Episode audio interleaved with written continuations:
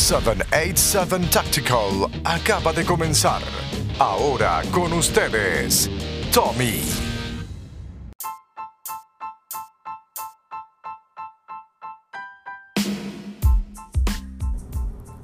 Saludos amigos y amigas del podcast. Eh, grabando este episodio desde, desde mi carro, yendo hacia el trabajo. Hace tiempo no hacía un episodio así. Eh, por lo general me gusta que, pues, que la calidad de audio sea súper buena. Y, pero que muchas veces se le ocurren a uno ideas o, le salen a uno este, preguntas que uno dice, diablo, me gustaría compartirlo con, con los que escuchan el podcast o con mis amigos en general.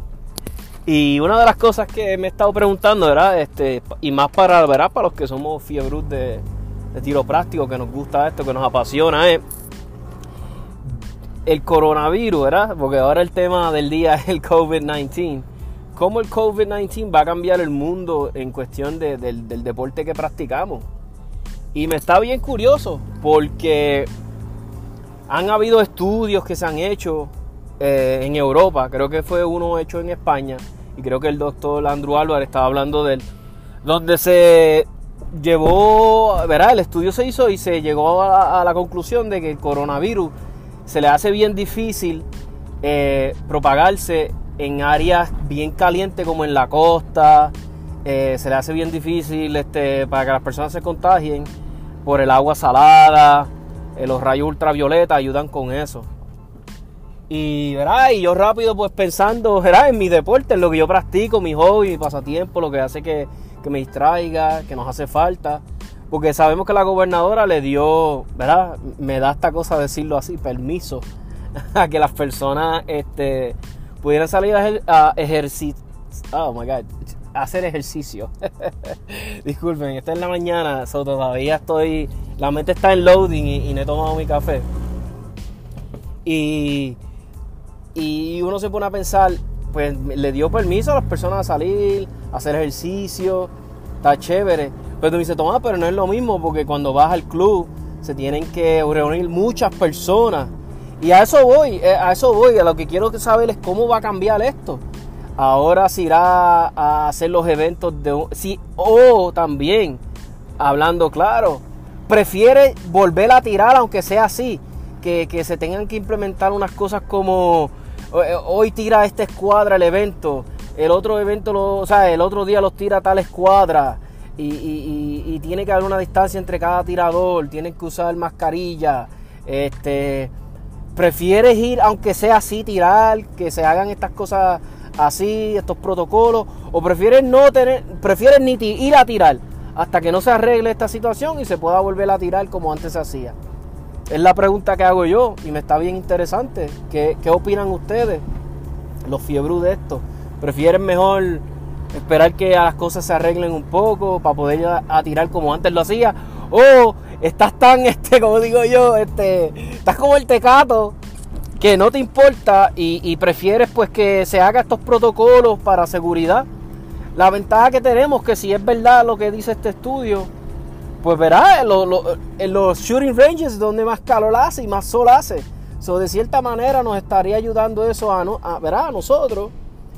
Me imagino que habría que haber un protocolo de distancia de entre tirador a tirador. Ya ahí cambia un poquito más la dinámica. Ya no se puede estar con el vacilón, con los chistes. Eh, eh, va a ser más como algo bien personal tú, a tirar, tu estrategia, tú, eh, ¿verdad? Puedes dejarte llevar por el que tiró antes que tú, qué sé yo. Es meramente haciéndome estas preguntas y tal vez ustedes se las están haciendo. Y después déjame compartirlo con los muchachos. Y es algo bien curioso. Este, eh, me imagino que, que, qué sé yo, harán que tal día va a tirar los de Cariostic. I don't know. Cariostic y Production va a tirar tal día. Y tal escuadra, si es que hay muchas, me imagino. Los de Limited y los de Open van a tirar tal día. Eh, y los de PCC, I don't know. Eh, ¿Cómo lo irán a hacer? Es, meramente las preguntas que, verá, que me estoy haciendo me da, me da esa curiosidad. Y, yo te digo la verdad, yo pienso que si se hace con las debidas precauciones y se hace bien, se hace bien, ¿verdad? Bien organizado, que, siempre hemos demostrado que la comunidad del tiro es bien, somos bien este, disciplinados yo creo que no hay ningún, minimizamos el riesgo de, contagio si se hace bien. Eh, lo que sí que van a cambiar las reglas, se va, va, a ser bien loco. También me da curiosidad que, que tampoco, yo no sé si eso le corresponde a USPSA, yo no sé si lo ha hecho, yo no sé qué ha pasado. O sea, yo meramente estoy haciendo las preguntas que sé que muchas personas se las están haciendo. Porque USPSA no se ha organizado y ha hecho como algún tipo de protocolo. O eso es algo que exclusivamente, ellos se lo van a dejar a cada club. Este, yo creo que esta sería la, lo que se debería estar hablando en los foros de alma ahora mismo. ¿Cómo podemos volver? Tú sabes, y hacerlo de una manera donde se limite las posibilidades de contagio. Lo bueno de estos, de estos clubes y estas cosas, de este deporte que practicamos, que son al aire libre que yo me imagino que también que ayudará en cuestión del contagio a que no pase y eso. También este, me, yo he llegado a la conclusión, yo digo, diablo, mano, o sea, se declaró en Estados Unidos que las almerías, la industria de, las armas, yo no sé si se dice armament, ah, si te digo, hoy estoy fatal con las pronunciaciones, hoy tengo la lengua enredada. Es que también, ustedes saben, yo eh, soy Spanglish, So sometimes se va a hacer difícil que salgan las palabras, pero este, la industria de las armas, la industria de las armas, este, acá en la isla se vio súper afectada. Y me pregunto yo, este, ¿por qué verás, coño, si en Estados Unidos ya se, se, se, sabe que esto es una industria esencial, un servicio que, verá, la, la gente necesita proteger sus vidas, porque, verá, obviamente, si no tenemos vida, ¿verdad? Y sabemos que en Puerto Rico ha seguido el crimen, han seguido eh, las cosas, los asaltos, a la gente no le importa, los escalamientos, eh, la, venta de droga, todo esto ha seguido. Entonces, pues digo yo, pues caramba, los que salen siempre perjudicados somos nosotros, el ciudadano, el que, el que obedece las leyes, el que hace las cosas bien. Y a lo que voy es esto. ¿Por qué si las almerías no pueden abrir? haciendo citas previas como la industria mía. Y verá, yo trabajo en la industria automotriz. Las personas hacen las filas afuera. Este, no hay un máximo de personas. Me imagino yo de uno. Verá, yo no sé, yo no soy médico, pero me imagino que entrar un protocolo que de pies cuadrados no pueden ver más de tantas personas, eh, contando los empleados y todo esto revoluce. Yo me imagino que, pues obviamente pueden hacer lo mismo con las almerías este caballero, ok, usted quiere tal, tal, tal cosa, pues puede ir agilizando. Y mira, inclusive la gente ahora, mucha almería, aunque yo conozco una, pero Metro tiene ahora una página web brutal, donde muchas de las cosas las puedes comprar y, que ya te las tengan ready, vas y las buscas. Eso está brutal, igual que en la almería, le puedes dejar saber al, mero, mira, voy a buscar, qué sé yo, tantas cajas de balas, ¿sabes? Él te las puede tener separadas ya en una bolsa. Obviamente, me imagino yo, pues, pues como las leyes no las vas a poder dejar pagas, no sé, no soy almero. Pero te puede ir adelantando las cosas. Cuando ya llegas, él ya tiene la página abierta de, I don't know, de, de, de, la policía para hacer el traspaso, pum, y te fuiste. So, eso estaría chévere. Estaría chévere y se puede implementar. O sea, lo que voy a, ¿cuál es la diferencia de, de Walmart era, o, I don't know, de otras industrias como la mía, la automotriz, a la de las armas. Y, para mí siendo más esencial la de la almería, inclusive, de cierta manera, porque ¿de qué me sirve tener un carro si estoy muerto o, no me puedo proteger? ¿Verdad? es algo bien loco. Y, también estamos ya entrando casi a, a los dos meses de encierro. Yo empecé ya a trabajar, pero hay mucha gente que está encerrada. Y esto yo sé que, crea estrés, desespero de la gente. Y hay que ver, eh, porque para mí esto es un experimento social en el aspecto de que hay que ver hasta cuánto dura la gente así en este encierro, hasta, o sea, eh, obedeciendo, verá, entre comillas, las leyes. Hay que ver. Está gracioso porque estaba eh, escuchando un segmento de estos casos de Andrew Álvarez y yo, yo digo, oye, es verdad lo que dice el, Andrew está viviendo más gente en la calle. Sí, yo sé que se abrieron ciertos negocios de lunes a viernes, pero yo he visto poco a, cuando teníamos el lockdown heavy, a veces en muchos sitios un flujo chévere de carros. Por ejemplo, te voy a dar ejemplo el pueblo de Ay Bonito, que es un pueblo pequeño, un pueblo de la montaña. a veces yo decía, carajo, estamos en lockdown qué carajo, porque está todo el mundo en la calle, no puede ser que todo el mundo sea esencial. So, son cosas que me he estado preguntando y se las pregunto a ustedes ahora, ¿qué opinan? Este, ¿Qué creen sobre esto? De, de verdad, de, nuestro deporte, ¿Cómo, cómo va a cambiar, qué va a cambiar. Y, y para los que no sabían, o para los que todavía están en lockdown y no les ha tenido que salir a trabajar, mi gente, cuando estés usando la mascarilla 8 horas todos los días, no te asustes porque ese aire caliente que estás respirando, por más que tú trates de respirar por la nariz, que tú te lo, te lo, te lo digas y lo trates, gente, te va a dar malestar en la garganta. No se asusten. La garganta se te va a secar un poquito, vas a sentir como que, hmm", y no te paniques. Obviamente, mídete, chequeate la fiebre, te vas a chequear la fiebre, eh, vas a estar monitoreando que no tengas la tos y todos estos síntomas del, coronavirus. So, es solamente dejarles saber. So, si a los que empiecen a trabajar, que entren de nuevo, no se asusten, vas a tener una mascarilla tantas horas, te va a dar dolor de garganta. No dolor, dolor, no un dolor como cuando te da infección de garganta, pero sí vas a sentir mal, como que, como que ese, ese garraspear que le dice la gente. Eh, so, es meramente dejándoles saber eso. Eh, si vas a usar un face shield, eh, esta eh, mouth guard, estos face masks, perdóname, mouth guard no, mouth guard para boxear y, y nada. Eh, te va a crear esa, ese dolor, esa molestia en la garganta, fatiga en la cabeza, te va a doler la cabeza si tienes el, el, el, el, um, face shield. O lo que quiero es que no te paniques, diga, oh shit, tengo porque te va a dar de todo, te va a dar perse, te va a dar.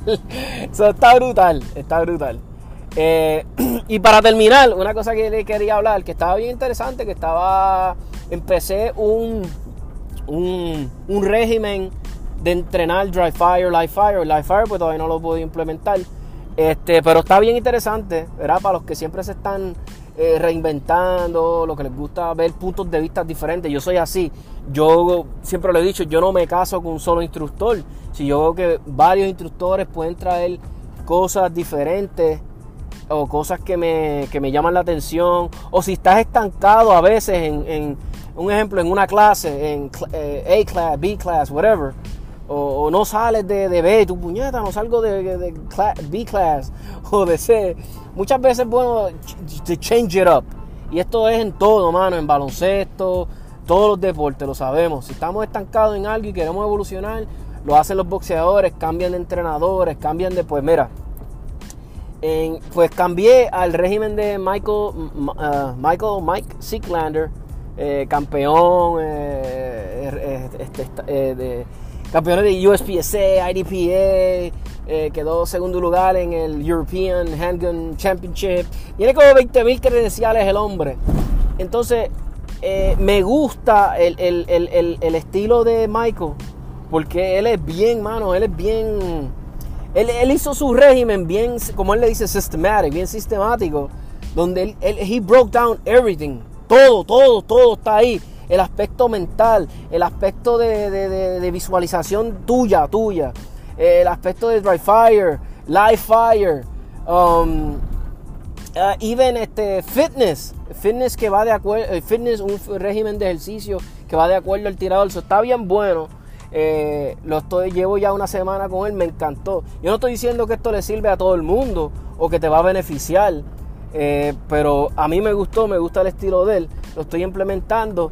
Obviamente, pues tengo que ver los resultados cuando empecemos a competir. Porque yo puedo, si tú haces tus anotaciones, eh, y eso es algo que, también quería tocarles brevemente. Miren, si van a estar haciendo live fire, perdóneme, bueno también, pero dry fire en su casa, que es mayormente lo que estamos haciendo trata de documentar lo cómo va, como que ah, yo empecé con un desenfunde de punto 90 o de un segundo 10, un segundo punto 10.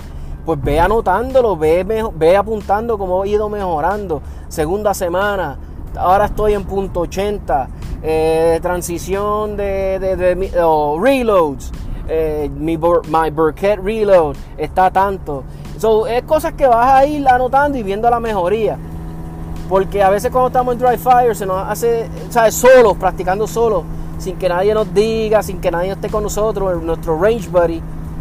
tú tal vez no vas a notar mejoría. So, eh, por eso es bueno anotarlo. Porque muchas veces cuando estamos en el range y, yo tengo a veces amigos que me dicen, ya lo tomás, mejora un montón en esto. Ah, mira, estabas disparando caminando, mano.